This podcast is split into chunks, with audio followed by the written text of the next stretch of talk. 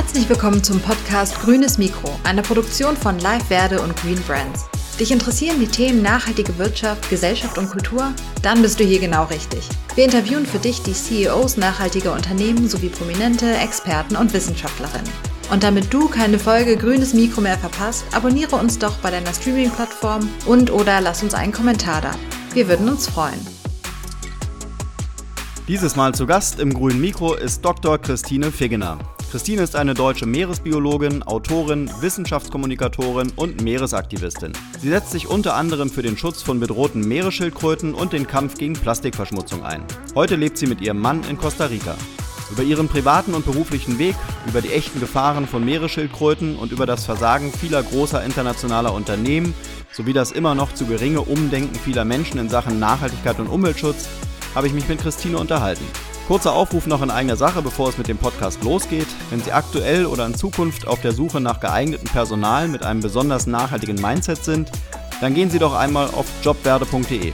Mit dem Gutscheincode grünes Mikro 15%, grünes mit UE, 15 als Zahl, alles zusammengeschrieben und in Kleinbuchstaben, erhalten die Hörer des grünen Mikros 15% Rabatt auf einzelne Stellenanzeigen. Und jetzt viel Freude mit einer neuen Folge Grünes Mikro und der heutigen Gästin Dr. Christine Figgener.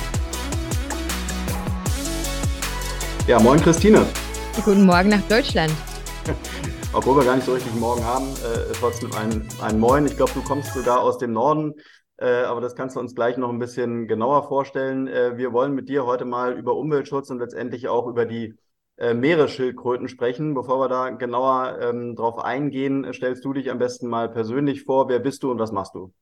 Ja, ich bin von Hause aus Meeresbiologin, lebe jetzt seit 17 Jahren in Costa Rica und arbeite ja auch und ich habe mich dem Schutz und der Erforschung von Meeresschildkröten verschrieben. Ich glaube, das wird wirklich ein sehr, sehr spannendes Thema. Ich habe dich äh, persönlich ähm, beim NDR auf dem Roten Sofa entdeckt. Hatte vorher von dir noch nicht gehört, aber ich glaube, du bist auch medial relativ äh, gut unterwegs. Äh, also man hat absolut die Möglichkeit, auch ähm, ja, von dir zu lesen und von dir dich irgendwo zu sehen. Ähm, aber nimm uns doch mal so ein bisschen mit auf deine persönliche Reise. Wie bist du da eigentlich hingekommen? Und vielleicht fangen wir so an, was hast du mal studiert?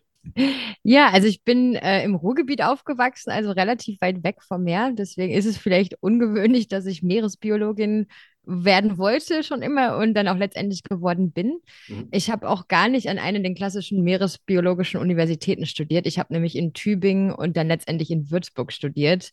Mhm. Allerdings Würzburg nur aus dem Grund, weil Hamburg äh, damals keine Diplomanten mehr genommen hat, ähm, nachdem ich mit meinem Grundstudium fertig war.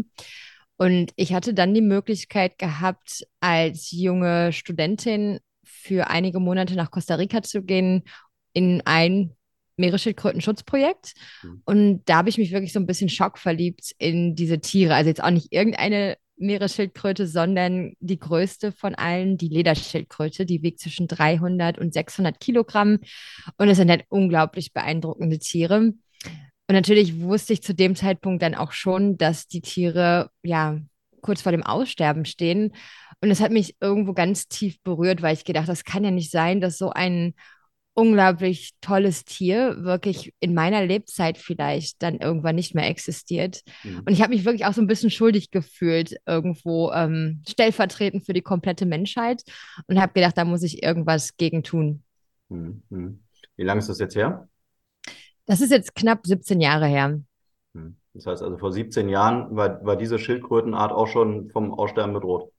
Genau, richtig, ja. Und in der Zwischenzeit ist es leider so, dass die einige Populationen sich nicht wieder erholt haben oder auch nicht irgendwie gleich geblieben sind, sondern eigentlich ist alles auf dem absteigenden Trend leider hm. für diese Art. Hm. Was war damals der Hauptgrund und was ist vielleicht auch heute noch der Hauptgrund? Die, ähm, die Gründe sind da verschiedene. Also äh, leider ist es wirklich so, dass Meeresschildkröten von allen Seiten unter Beschuss stehen. Also es ist so, ähm, dass der Klimawandel einen riesigen Effekt auf sie hat, weil das biologische Geschlecht von Meere, äh, der Meeresschildkröten durch die Temperatur während der Brüte, also während der Inkubation entschieden wird und wir eigentlich schon seit einem guten Jahrzehnt fast nur noch Weibchen produzieren. Äh, die Meeres Spiegel steigen an, wir verlieren Niststrände ganz massiv. Aber wir haben natürlich auch Probleme mit der industriellen Fischerei, aber leider auch immer noch mit der direkten Ausbeute, also der Wilderei von Eiern, Fleisch und ähm, Schildpad, das kommt von der echten Karatschildkröte und dann natürlich auch durch die Verschmutzung der Meere, durch Öl, durch Plastik, ganz großes Problem, äh, aber auch durch unsichtbare Geschichten wie Düngemittel, die so eine Art Schildkrötenkrebs auslösen können. Mhm. Mhm. Ja, ich glaube, bevor wir jetzt wirklich dann äh, so explizit auf die Schildkröten und ihr Leben eingehen, ähm, lass uns nochmal äh, ganz kurz bei deinem äh, Vorleben bleiben. Ähm, nach dem Studium, bist du dann direkt nach Costa Rica gegangen oder was waren so deine ersten beruflichen Stationen? Ja, also letztendlich bin ich sogar schon während meines Studiums nach Costa Rica gegangen. Also nachdem ich diese erste Saison dort mitgemacht habe, bin ich wirklich nur noch ein paar Monate zurück nach Deutschland und habe da noch die letzten Kurse, Kursscheine gemacht habe dann meine Diplomarbeit organisiert, damals äh, mit einer Professorin an, an der Uni Würzburg, die sich eigentlich auf Ameisen spezialisiert hatte, aber sie war Genetikerin und ich habe dann eine Studie zur Genetik der Lederschildkröten gemacht und bin dann danach mit Sack und Pack letztendlich mit den Rohdaten im Gepäck nach Costa Rica ausgewandert und habe dann selbst meine Diplomarbeit schon hier oder noch hier geschrieben, während ich dann schon angefangen habe zu arbeiten. Hm. Machst du denn Studenten oder ja, angehenden Absolventen, machst du denen Mut, wenn die den gleichen Weg einschlagen wollen, wie, wie du ihn gegangen bist? Also gibt es da noch Plätze, Arbeitsplätze und, und äh, werden Leute gesucht? Also Arbeitsplätze gibt es auf alle Fälle. Was zu tun gibt es auch immer. Ich glaube, was das Abschreckende ist, ist einfach, es, es gibt nicht viel, was man da verdient. Ähm, mhm. Also wenn man in diesen Bereich geht, da muss einem klar sein, dass man wirklich, also teilweise wirklich schon Hunger, Hungerlohn einfach verdient nur. Ähm, das heißt, das ist natürlich schon nicht so toll für die meisten Leute und man hat natürlich auch ein wenig Privatleben. Ne? Also wenn man sich irgendwie vorstellt, irgendwann mal eine Familie zu gründen und so ein ganz klassisches Leben zu führen, das passt leider wirklich so gar nicht in diese Arbeit rein fast. Hm. Wo arbeitet man typischerweise bei irgendeiner NGO oder? Ja, also es kommt natürlich drauf an. Äh, jetzt, wenn man wirklich so macht wie ich, dann arbeitet man, aber habe ich am Anfang für, für andere NGOs gearbeitet, aber immer halt direkt vor Ort. Ähm, das heißt, alle sechs Monate habe ich quasi schon allein meinen Standort gewechselt und bin dann in die biologische Station vor Ort gezogen, habe dort die Nistsaison verbracht ähm, und bin dann quasi sechs Monate später wieder an einen anderen Strand gezogen und habe dort die Nistsaison verbracht. In der Zwischenzeit habe ich meine eigene NGO seit 2014. Ähm, und ich lebe jetzt seit der Pandemie sogar fix an einem Ort. Ähm, allerdings ist es schon noch so, dass, äh, naja, irgendwie die Arbeit sehr, sehr viel Raum einnimmt. Also es ist schon so, ich meine, mein Mann, der kennt das, der kommt aus dem gleichen Bereich, aber Kinder zum Beispiel haben wir nicht. Und ich glaube, dass wir auch keine Zeit für Kinder hätten. Das wäre einfach nicht fair denen gegenüber. Hm. Wie heißt deine eigene NGO? Die äh, NGO heißt Coasts in Costa Rica, Costa Rican Alliance for Sea Turtle Conservation and Science. Mhm. Und ähm, dann habe ich zusätzlich noch eine Art Consultancy gegründet, ähm, die heißt Namaka Conservation Science, äh, mit der ich letztendlich versuche, Gelder zu beschaffen für die Arbeit der NGO. Mhm. Das heißt, ähm, am Ende versuchst du so ein bisschen aus der Not eine Tugend zu machen und äh, ja, machst natürlich dann auch mit Beratung, versuchst du dir irgendwie dein, dein Leben zu finanzieren, oder? Ja, ganz genau. Also mit Beratung, mit Speaking Engagements, mhm. ähm, mit allem Möglichen, wofür man halt dann auch irgendwie eine legale Form braucht. Mhm. Du hast ja auch promoviert. In welchem Bereich? Ja, für meine Promotion habe ich dann tatsächlich in Meeresbiologie selber promoviert und zwar an der Texas AM. Ähm, die befindet sich, wie der Name schon sagt, in Texas in einem kleinen Ort namens College Station. Ähm, genau, und da habe ich ja gut fünf, fünfeinhalb Jahre verbracht und habe dort an, den, an dem am Migrationsverhalten der Oliv-Bastardschildkröte geforscht. Mhm. Okay, was ja jetzt letztendlich auch dein Spezialthema ist, oder? Äh, ja, also ich würde sagen, Meeresschildkröten generell, Lederschildkröten sind eigentlich immer noch mal ein Spezialthema von mhm. dem, was wir jetzt irgendwie, wenn wir Physiologie oder sowas ähm, besprechen, dann ist es definitiv äh, also auf Englisch sagt man Foraging ähm, Be Behavior oder Migration Behavior. Also die beiden Sachen sind so meine zwei Standbeine, genau, was meine Forschung betrifft. Okay. Ja, nimm uns doch mal mit äh, auf so einen typischen oder auf einen, auf einen durchschnittlichen Arbeitstag von dir. Wie, wie sieht der so aus? Was, was machst du typischerweise? Äh, und vielleicht kannst du uns ja auch so ein paar Bilder äh, ins, äh, in, in ins Gedächtnis rufen, dass man sich einfach mal vorstellen kann, ähm, ja, was du so den lieben langen Tag so machst. Ja, also es kommt immer drauf an, was so ansteht an dem Tag. Also es könnte zum Beispiel sein, dass ich jetzt heute einen Boottag habe. Das heißt, ich wäre ja wahrscheinlich dann sehr, sehr früh, also bin ich auch heute, aber da ich, würde ich auch wieder früh aufstehen, so um 4.30 Uhr, wird eben Equipment nochmal die Reste zusammenpacken, alles ins Auto laden, dann zum nächsten Dorf fahren, wo das Boot liegt dort alles einladen, die Leute, die mitkommen, aufs Boot äh, einsammeln und dann würden wir raus aufs Meer fahren, ein paar Schildkröten einfangen, die quasi zu vermessen, äh, verschiedene Proben davon nehmen, vielleicht noch einen Satellitentracker installieren, die wieder ins Wasser lassen. Das dauert meistens sechs bis acht Stunden. Ähm, dann würden wir halt wieder nach Hause fahren. Ich würde erstmal Daten sichern von dem Tag, Fotos, Videomaterial, würde dann wahrscheinlich mich noch hinsetzen und irgendwie, keine Ahnung, E-Mails beantworten Worten oder andere Sachen, die anstehen. Mhm. Äh, und das alles natürlich ohne Klimaanlage, genau wie jetzt auch gerade bei relativ warmen Temperaturen, da wir hier in den Tropen sitzen. Also im Moment ist es gerade extremst heiß und schwül. Ähm, ich glaube, es sind nur in Anführungszeichen 32 Grad, aber gefühlt sind es, also es fühlt sich also wie 36 Grad an. Hat mhm. schon lange nicht mehr geregnet. Das heißt also, wenn ihr mit den Booten rausfahrt, äh, dann habt ihr auch eine Garantie, dass ihr auf Schildkröten trefft oder gibt es auch Tage, wo ihr gar keine findet? Also Garantien gibt es natürlich nie. Nee, es gibt auch definitiv Tage, wo man nichts sieht. Das heißt, man ja, gondelt da irgendwie so sechs, acht Stunden rum, ähm, geht halt tauchen ins Riff und guckt, ob man irgendwas findet mhm. und findet vielleicht nichts. Ähm, genauso wie bei den Nachtpatrollen. Also eine andere Art von Arbeit könnte sein, dass ich halt auf Nachtpatrouille bin. Das heißt, ich würde irgendwann abends losziehen, entweder um sieben Uhr abends oder um Mitternacht, um für fünf Stunden der, knapp den Strand abzulaufen, um eben nistende Weibchen zu finden mit meinem Team wo dann auch ähnliche Daten gesammelt werden und dann äh, nach Hause gehen und hoffentlich noch ein paar Stunden Schlaf bekommen. Ja, Wahnsinn. Ähm, und wie würdest du denn so den Impact deiner Arbeit beschreiben? Also ähm, hast du schon wirklich was verändern können beziehungsweise verbessern können oder ist es so ein bisschen, dass man äh, irgendwie gegen die ja, äh, Negativentwicklung gar nicht ankommt?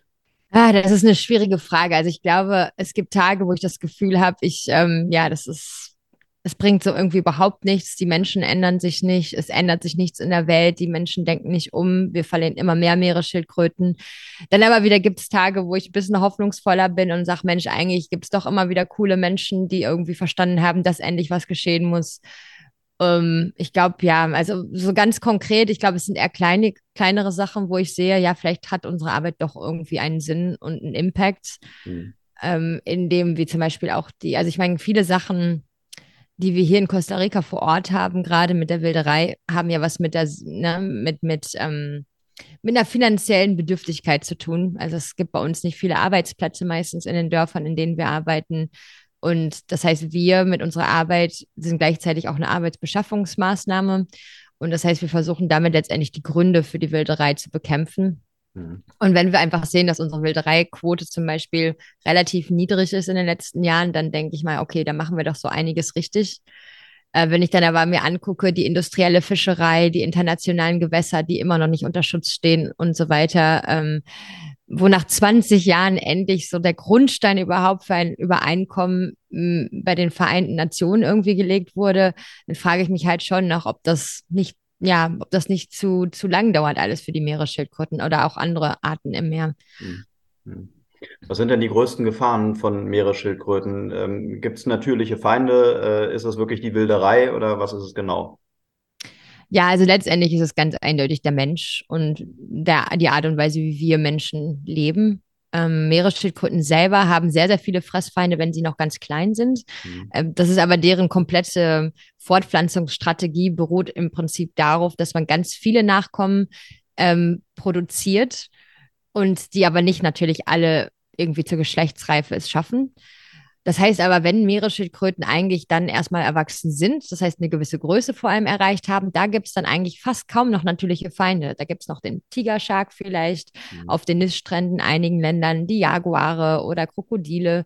Aber davon gibt es natürlich jetzt auch nicht mehr so viele auf unserem Planeten. Ähm, das heißt also letztendlich ist es dann so, dass die Tiere, die eigentlich eine gute Chance hätten, steinalt zu werden, dann wirklich nur noch von uns Menschen getötet werden. Mhm. So ein Tigerhai ist in der Lage, wirklich so eine ganze Schildkröte von 300, 500 Kilogramm anzugreifen? Ja, auf alle Fälle. Also Tigerhaie haben vor allem ganz spezialisierte Zähne. Ähm, mhm. das heißt, es sind angeblich die einzigen Haie, die es überhaupt schaffen, so einen Panzer ja, aufzubrechen mit seinen in, in Zähnen, genau wie der Jaguar auch. Mhm. mhm. Und findet man verletzte Tiere, die vom Tigerhai angegriffen wurden? Mm, Nicht so häufig, wenn dann überhaupt, findet man meistens Schildkröten, die einfach ein, ja, ein Stück von ihrem, von ihren Flossen lassen mussten, mit einem ganz markanten Hai-Muster drin. Hm. Ja, wenn man das so in der NDR-Doku, die ich äh, zu Beginn schon äh, erwähnt hatte, äh, gesehen hat, die Bilder, die auch da gezeigt wurden, dann ähm, dreht sich hier auch vieles um, um das Plastik im Meer, ähm, wovon die Schildkröten ja auch viel oder ja extrem bedroht sind. Ähm, was für eine Gefahr stellt äh, letztendlich das Plastik für die Schildkröten dar? Ja, Plastik ist ein sehr ironisches Material, möchte ich so mal sagen. Ähm, es ist nämlich so, dass die echte Karettschildkröte, die immer noch kurz vor dem Aussterben steht. Ähm, die musste ganz viele Jahre dafür hinhalten, dass eben ganz viele Gebrauchsgegenstände aus her, her ja, gefertigt wurden. Knöpfe, Brillengestelle, Gitarrenplaktrons äh, und so weiter. Und letztendlich, also es, der, das sogenannte Schildpad kommt von dieser Schildkröte. Ein ganz tolles Material, sehr formbar, wunderschönes Muster. Und letztendlich hat das ja die Entwicklung von Plastik dieser Meeresschildkrötenart wahrscheinlich erstmal das Leben gerettet. Aber in der Zwischenzeit haben wir so viel Plastik in unseren Meeren, dass wir schätzen, dass zwischen 50 und 80 Prozent aller Meeresschildkröten, die gerade so im Meer herumschwimmen, wahrscheinlich Plastik schon gefressen haben, also in ihren Mägen Plastik ist. Und es gibt eigentlich immer mehr Studien, dass gerade vor allem die kleinen Babyschildkröten ähm, ganz viel Plastik fressen. Und es ist, also es kann natürlich zu ja, Darmverschlüssen führen, es kann mechanische Schäden auslösen, aber letztendlich reicht es schon alleine aus, mehr als 14 Plastikteile zu fressen, damit die ja, Überlebenswahrscheinlichkeit um 50 Prozent sinkt. Mhm. Es hat natürlich auch was damit zu tun, dass Plastik nicht nur ähm, ja einfach Plastik und hart oder sowas ist, sondern das äh, wird bei der Herstellung werden halt ganz viele Substanzen dazugegeben, damit das Plastik zum Beispiel weicher wird oder ähnliches. Ähm, und einige dieser Substanzen sind hochgradig toxisch. Ähm, ja, sind auch noch so, dass sie äh, mit unserem Hormonsystem interagieren. Und dann ist es noch so, wenn Plastik längere Zeit im Wasser schwimmt, äh, zieht es letztendlich Toxine aus der Umwelt an, aufgrund dessen, wie es chemisch aufgeladen ist. Und das heißt, all das landet natürlich dann auch im Magen einer Meeresschildkröte, wenn es Plastik, äh, ja, wenn sie Plastik frisst.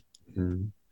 Ist aber am Ende wahrscheinlich wirklich ein Kampf gegen Windmühlen, oder? Also der ganze Müll, der in den Meeren rumschwimmt, äh, ist ja auch am Ende des Tages nicht nur das Plastik, sondern es sind ja auch, auch Seile, äh, die irgendwie sich ähm, um die Tiere ähm, rumschlingen äh, und, und wahrscheinlich irgendwie ähm, ja, zu abgestorbenen Gliedmaßen führen. Ähm, also es ist ja mehr. Genau, ja, das kommt dann vor allem aus der industriellen Fischerei. Also gerade wenn wir über ähm, ja, verloren gegangene Netze sprechen, diese sogenannten Geisternetze, die sind natürlich auch aus Plastik, hat aber viel damit zu tun, wie wir eben unseren Fisch fangen letztendlich hat das aber auch alles immer, ist ja alles miteinander verbunden. Also die Leute verstehen halt manchmal nicht, warum ich nicht sagen möchte, dass das eine oder andere schlimmer ist, äh, weil letztendlich Plastik spielt halt auch bei der industriellen Fischerei ein, ja, eine Rolle.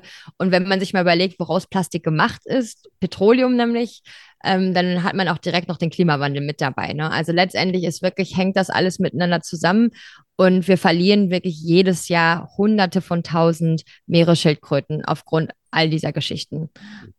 Wahnsinn. Ähm, und wenn man das jetzt mal auf das, äh, sagen wir mal, Big Picture hochholt, äh, was würdest du sagen, wo, wo kommt die Bedrohung her? Also an, an welcher Schraube könnten wir drehen, ähm, damit es den Meeren am Ende des Tages und auch den Schildkröten besser geht? Was, was müsste man lassen? Ja, also generell ist es so natürlich unser Lebensstil. Wir müssen einfach mal bereit sein, Sachen so zu verändern und uns dadurch auch ein bisschen, ja, ein bisschen unwohl zu fühlen wahrscheinlich. Also es geht ja immer bei uns ganz viel um Conveniences, ne? Also was ist alles einfach? Ähm, ich möchte mein Leben so leben, wie ich möchte, aber letztendlich muss man einfach ein bisschen Opfer bringen, glaube ich. Ähm, vor allem, wenn wir uns halt, selbst wenn uns Meeresschildkröten total egal sein sollten, letztendlich ähm, brauchen wir gesunde Meere als Art, mhm. damit wir weiter existieren können auf diesem Planeten. Also mir geht es immer so ein bisschen auf den Geist, wenn die Leute mal von, ah, save the planet, save the oceans reden. Es geht eigentlich darum, unsere Art, ja, zu retten auch irgendwo, weil letztendlich ne, das ist unsere Lebensgrundlage. Jede, also 50 Prozent des Sauerstoffs kommt aus dem Meer. Wir brauchen sauberes Wasser. Der ganze Wasserkreislauf hängt auch zu, mit dem Meer zusammen. Und letztendlich ist es dann, ne, Meeresschildkröten sind eigentlich auch nur ein Symptom, wenn man sich mal so unsere Art und Weise zu leben anguckt.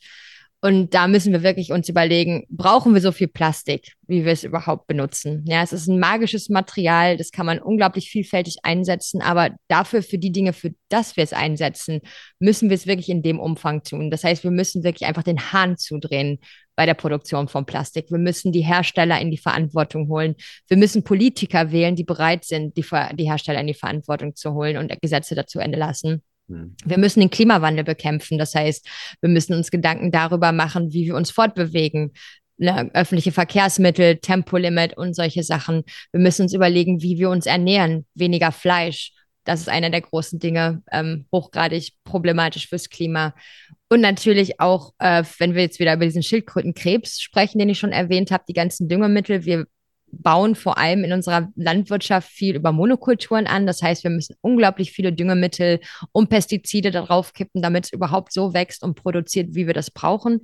Und das hat halt, ne, also alle Flüsse enden irgendwann im Meer. Und das hat natürlich direkte Auswirkungen auch auf das Leben im Meer und unter anderem zum Beispiel auch auf die Meeresschildkröten.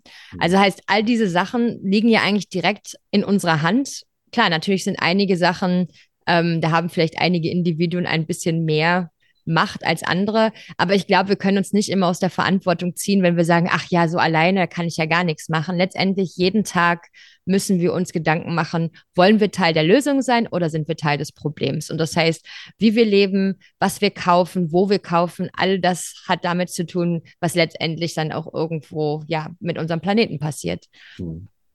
Was würdest du denn sagen, äh, warum ist die Industrie nicht bereit, ähm, auf das Plastik zu verzichten, beziehungsweise irgendeine irgendeine Alternative anzubieten.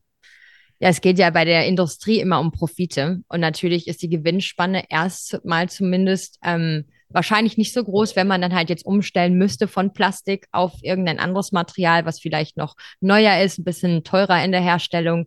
Aber ich denke mir dann auch immer, also, und einmal, dann wird auch klar, weil es einfach einfacher ist, wenn man sagt, ach, es gibt ja auch nichts anderes. Ähm, die Leute tun sich immer schwer, irgendwas zu verändern. Und ich, ich, also ich, ich es nervt mich halt immer, wenn ich sehe, wie viel Kohle zum Beispiel dafür verbraucht wird, dass wir irgendwelche Leute ins All schießen. Ähm, wir wollen den Mars irgendwie kolonisieren und dafür werden ganz viele Technologien und so weiter entwickelt, weil da einfach ganz viel Geld hintersteckt. Dann denke ich mir, also wenn wir bald irgendwann Menschen auf den Mars schicken können, sollten wir dann nicht in der Lage sein, auch die Probleme hier auf unserem Heimatplaneten zu lösen? Also ich finde, dann sind es echt immer Ausreden, wenn die Industrie sagt, ach ja, es gibt dafür keine Lösung. Hm. Machst du dann auch so ein bisschen Lobbyarbeit? Also stehst du in Kontakt mit der Politik, vielleicht auch mit der Industrie und, und bringst mal so deine äh, Gedanken irgendwie auch bei den Leuten an? Auf alle Fälle. Also ich bin auch ganz fest der Meinung, dass ich eigentlich gar nicht so viel mit Leuten sprechen möchte, die sowieso schon meiner Meinung sind. Mhm. Nicht, weil ich sie nicht nett finde, sondern es geht halt darum, wirklich die Leute irgendwie abzuholen, die eben noch überhaupt nicht mit dem Thema in Berührung gekommen sind oder sich noch gar keine Gedanken darüber gemacht haben oder vielleicht auch wirklich sich Gedanken gemacht haben, aber gesagt haben, mir ist das scheißegal. Also um das mal auf gut Deutsch zu sagen. Ähm, was ich immer ganz traurig finde, wenn es Leute wirklich gibt, vor allem junge Leute, die sagen, na ja, es ist ja schon sowieso alles zu spät. Mhm. Ähm, da muss ich ganz ehrlich sagen, das kann nicht sein. Also die Hoffnung stirbt zuletzt. Und wenn wir wirklich hier irgendwie eine Zukunft haben wollen, dann müssen wir wirklich was tun und alle mit anpacken. Mhm. Wo würdest du denn die, die Bad Guys verorten? Also ich meine, es gibt ja auch jetzt die, die großen Konzerne, die international tätig sind, die äh, labeln sich ja mittlerweile alle grün. Also jeder große Konzern ja. ähm, hat das Thema Nachhaltigkeit für sich erkannt, bringt einen Nachhaltigkeitsbericht raus. Ähm, augenscheinlich wird viel gemacht. Ähm, jetzt sitzt du an der Quelle, du siehst, wo, wo die Probleme wirklich stattfinden. Ähm, würdest du sagen, das ist wirklich alles Augenwischerei und, und die Großen machen am Ende des Tages gar nichts? Ja, also ich glaube, da passiert relativ viel, relativ wenig. Ähm, also das meiste nennt sich Greenwashing. Das ja. heißt, die merken schon, dass die Kunden eben etwas nachhaltiger möchten, aber sie möchten sich eigentlich nicht wirklich verändern, weil wenn es halt wirklich dann zum Beispiel, wenn die Dividenden nicht ausgezahlt werden können an, an ihre Aktionäre und so weiter, dann ist es eben ein Problem und das deswegen macht man das halt nicht. Also als Beispiel, einer der größten Verschmutzer ist Coca-Cola zum Beispiel. Angeblich ähm, ist es hier in Costa Rica so, dass Coca-Cola genau alle Flaschen, die sie verkaufen, auch wieder in ihren Kreislauf mit zurückholen, dann frage ich mich halt, woher die ganzen Coca-Cola-Flaschen an unserem Strand sind, die wir jeden Tag einsammeln. Ja, Wahnsinn. Also das heißt, du, würdest wirklich so weit gehen, dass, dass es am Ende, äh, ich meine, auch ein Konzern wie Coca-Cola macht natürlich äh, zumindest PR-mäßig viel für, für das Thema Nachhaltigkeit, aber du würdest sagen, da passiert eigentlich gar nichts.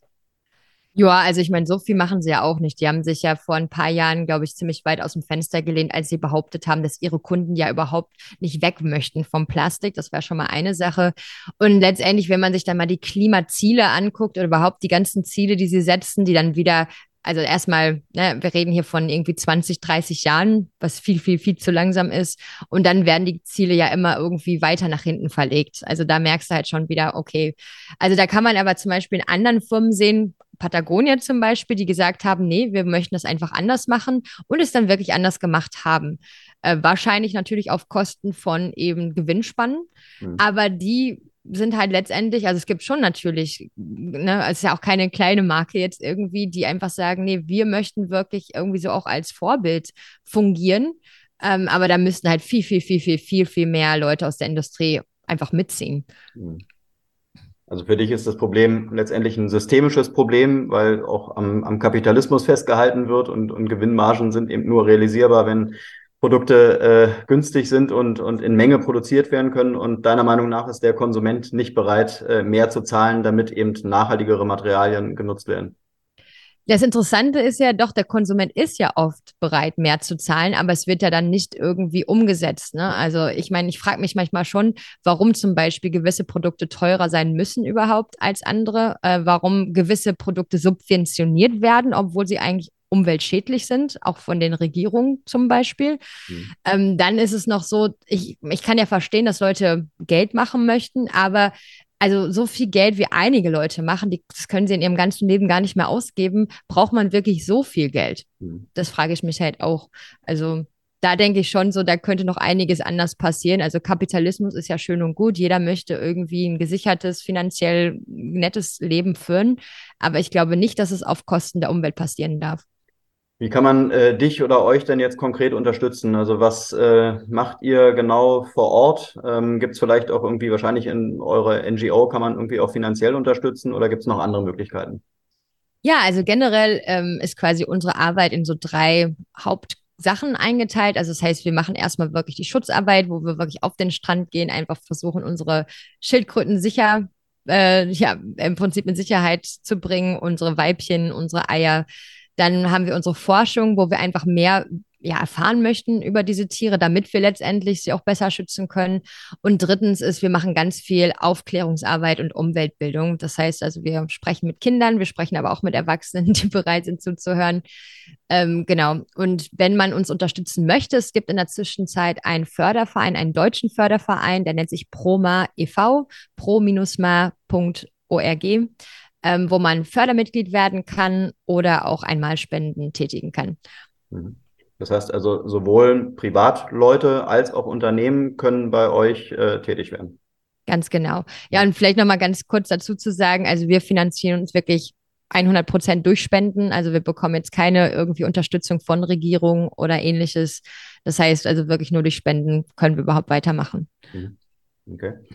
Jetzt sag uns nochmal zum Schluss, äh, wie, wie positiv oder vielleicht auch negativ blickst du in die Zukunft, wenn du an deine Schildkröten denkst äh, und was wäre vielleicht so dann dein, ähm, dein Appell an die Menschheit, äh, was muss ich tun?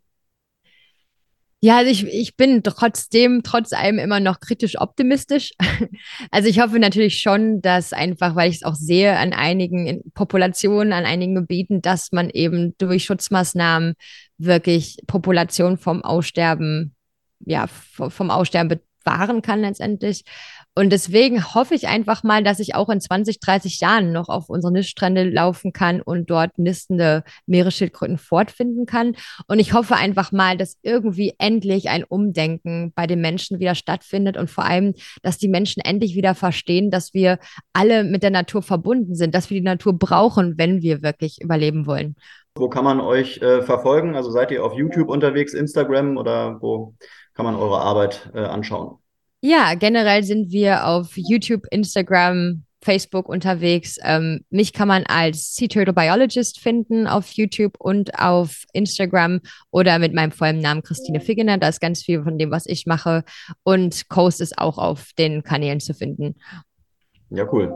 Dann sage ich, Christine, vielen Dank fürs Gespräch. Äh, hat auf jeden Fall Spaß gemacht, äh, mal so ein bisschen auf, äh, in deinen Alltag einzutauchen und auf die Thematik der Schildkröten einzugehen. Ich glaube äh, oder ich hoffe, dass auch viele von denen, die zuhören, äh, ganz egal, ob es jetzt äh, ja, Privatmenschen sind oder Unternehmen, ähm, mal so ein bisschen drüber nachdenken, was der, ähm, ja, der Output ihres Tuns und Handelns ist. Äh, und vielleicht können wir hier ja so ein bisschen zum Umdenken anregen. Ähm, dir eine gute Zeit äh, und ähm, bis dahin. Vielen Dank. Ja, vielen Dank für die Einladung. Gerne. Danke. Ciao. Ciao.